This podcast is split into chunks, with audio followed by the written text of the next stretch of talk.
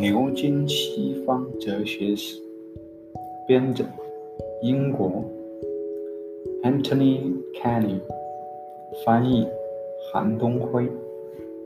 第一章：古代哲学，作者 Stephen Clark。第八节：异教的潜在价值。接下来的事迹，就其重最重要的灵感。就属于希伯来文化的。尽管异教学派仍然继续在雅典和亚历山大里亚招收新的学生，即便在查士丁尼关闭了雅典学院之后，仍是如此。现代的评论家常言，仿佛是信奉希伯来思想的人向圣经所能够确定的东西屈服，出卖了哲学。事实上，他们在这方面表明他们本身是现实主义者。当我们有好的理由认为我们已经知道了某些意想不到的真理的时候，遵循论证，不管它将引向何方，真的更可取吗？犹太人、穆斯林和基督教的学者与哲学家都确定了哲学的方向应当是什么。他们都深信不疑的是，其结果仍是神意。在君士坦丁大帝之后的那一代，被教的尤利安要停止前进，恢复异教的柏拉图主义，但他实在并无真正的机会。也许那些学者和哲学家都是对的，但是如果那些最后，也许是最伟大的。坚定的希腊化贤哲当中的一位曾强辩到底，那么勾勒一下可能会发生什么，以此结束仍然不无价值。毋庸置疑，此人就是普罗提诺。他的朋友们，他的朋友和门生波菲利劝诱他，将他几乎关于一切事情的深思熟虑的观点行出文字。不注一言，不敢一字。普罗提诺来自上埃及，在亚历山大里亚师从一位安莫里乌，几乎可以肯定，安莫里乌亦曾教过奥奥里金，最伟大的教父哲学家之一，而且最终被判为极其危险，近无异端。据波菲利的记载。当奥里金意外出现在普罗提诺的课堂上时，普罗提诺停了下来，面有脸色，因为听众已没什么要学的了。普罗提诺的研究生涯在罗马，在那里他公开声称要追随柏拉图。新柏拉图主义这个术语只是在大约一个世纪之前被创造出来的。而在那个时候，没有谁怀疑柏拉图主义的连续性。如果异教的普罗提诺主义赢了胜利，那未来会有何差别呢？当然，首先要注意的是，影响查尔丁尼本人的哲学家远不如普罗提诺那么声名卓著。奥伯龙王的精灵大军四处泛滥。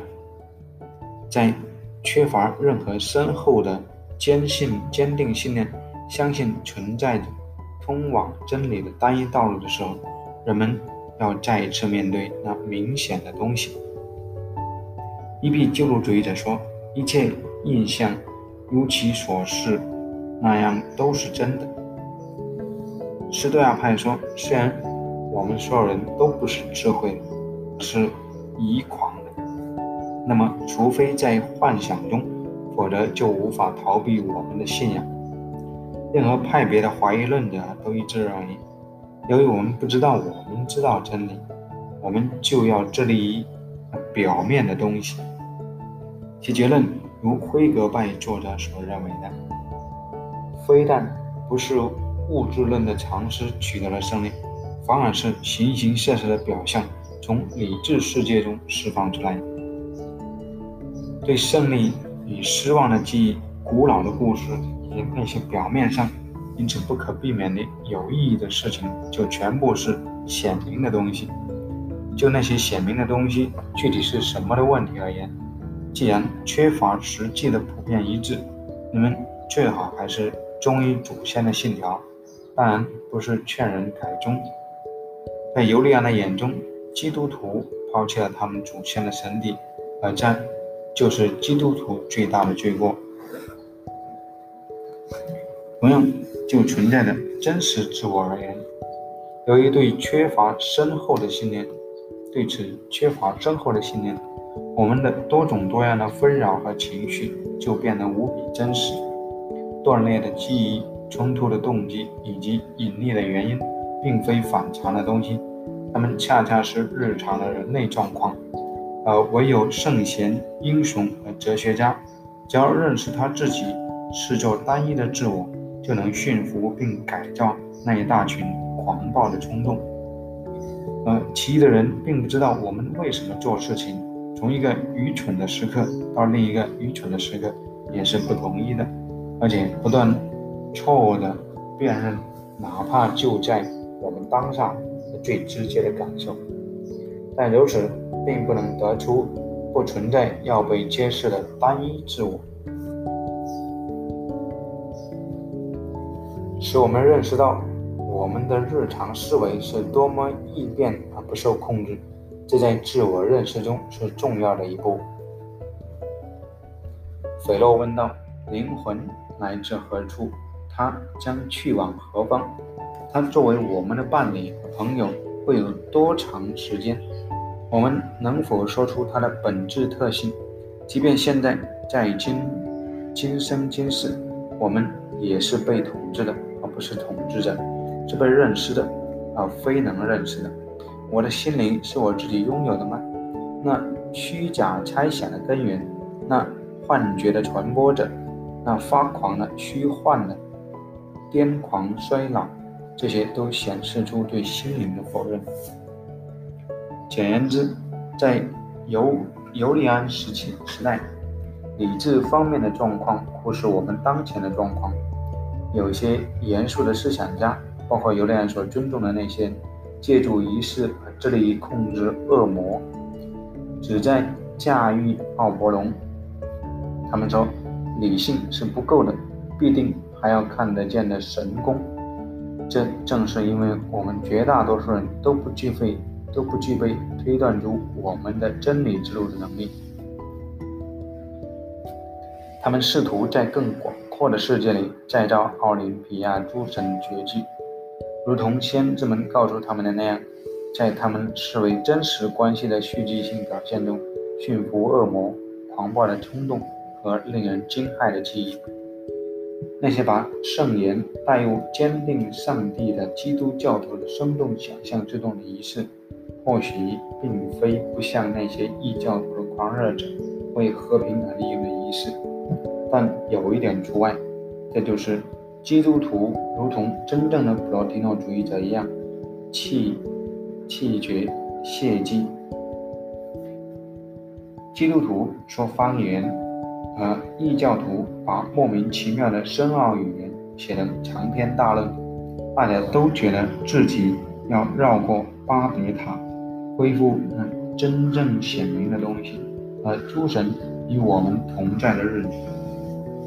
罗提诺并不十分赞成的是，我们不应当因诸恶魔而使自己烦乱，而只因。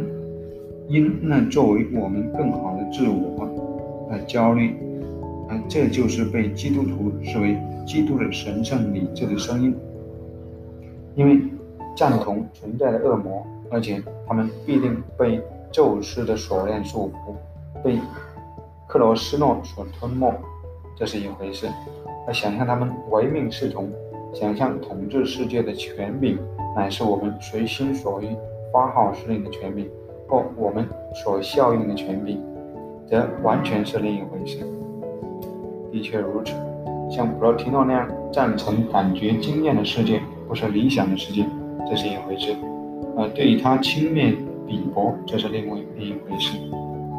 普罗提诺很可能认为，基督徒是包括在他所鄙视的斯诺替教徒中的，因为这些人宣称自己独特地把握了神，以致免除了正常的责任，包括思想的一致性。但在这方面，他却无意无意中与他们一致了，真不是对历史的讽刺。尽管流行的宗教总是发现，谈论仿佛存在了两个世界，一个是现世的低级世界，另一个是天国，要更加容易。但任何柏拉图主义者都不会赞同这一点，并不是说存在了两个真实的世界，正如并不存在灵魂和肉体这两个真实的东西一样。因此，后世的柏拉图主义者表明。肉体是灵魂的可为五官感知的部分。普罗提诺所说的“从独一体到独一圣体的飞行”，用他的话说，就是绝非用双足行走的旅行，直接认识事物，就是如其所示地认识他们，是神圣之美的可见印记。波菲利的著作更猛烈、更直接地反对基督徒，这就是我们现在就他少的可怜的著作的原因之一。他也发现自己与他们而不是与皇帝相一致，因为那皇帝把血祭作为不折不扣的义务。在普罗提诺主义者和基督教正统权威看来，有两个错误是等价的，其一。假定世界是完，假定世界完全是恶的，世间无物可信赖、可尊重。倘若如是，我们就连我们的理智或者对其的反应也不应当信赖。其二，认为就照现在这个样子而言，世界也是值得我们崇拜的，而且世界感觉世界也明明白白的是神。倘若如是，我们。就既不能高于世界，也不能指望有什么比事物是的样子更高的标准。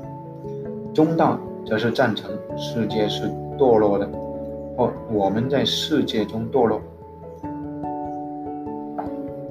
赞成世界应当将其存在归功于弥漫其中的灵魂，但这灵魂乃是我们的姐妹。而不是我们的母亲，我们应向她致敬，但绝不要崇拜。尤利安试图重新创造公民社会，并不行基督教会之所行，即为当时艰苦奋斗的诸民族提供意义和谋生手段。当然，基督徒并不是唯一关关怀无助者。普罗提诺本人。就曾被信赖为许多孤儿的保护人，如克拉底一样，他保护着这些孤儿的财务安全，以防万一他们不成为哲学家。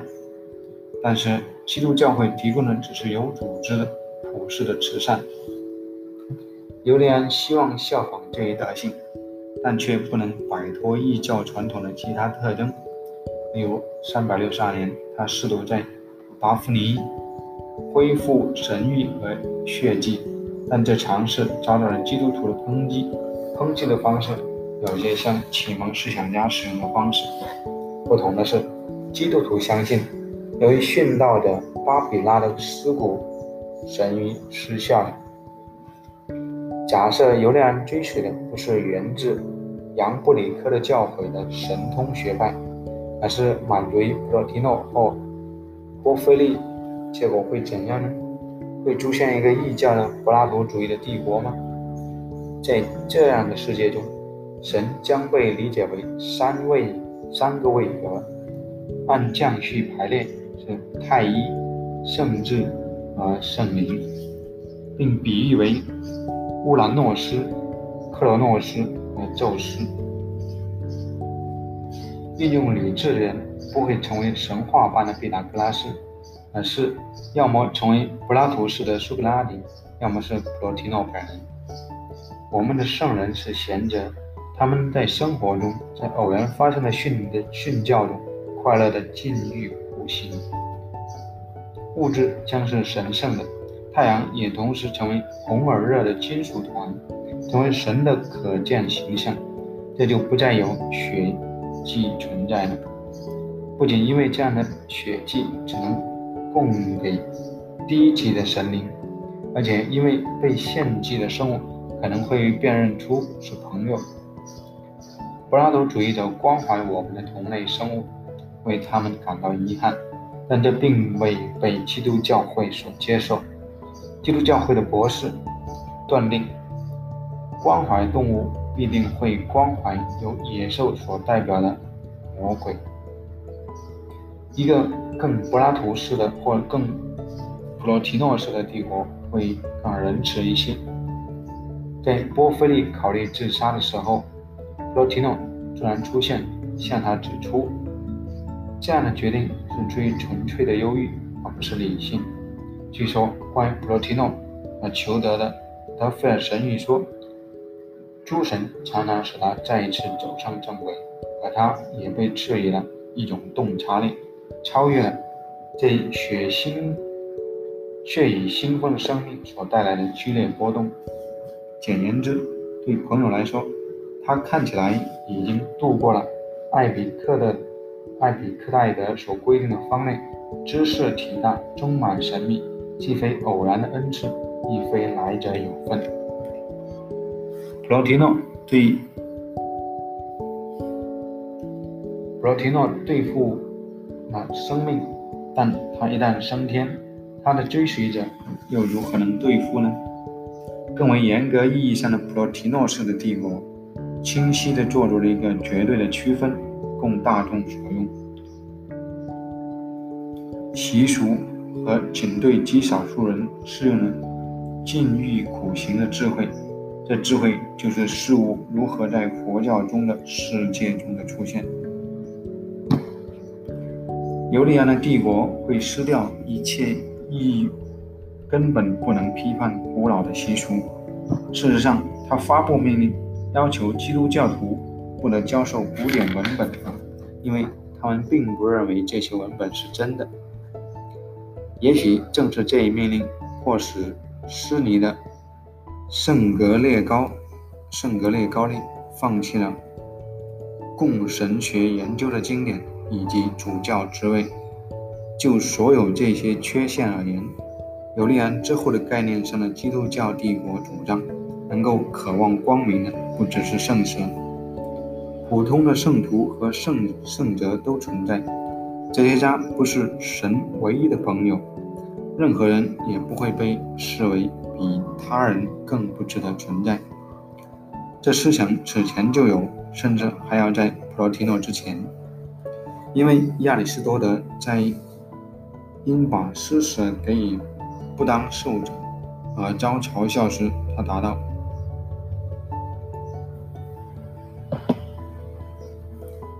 他怜悯人，但不怜悯其性格。许多异教徒中，实践胜过了理论；而在许多圣、许多基督教徒中，理论却胜过了实践。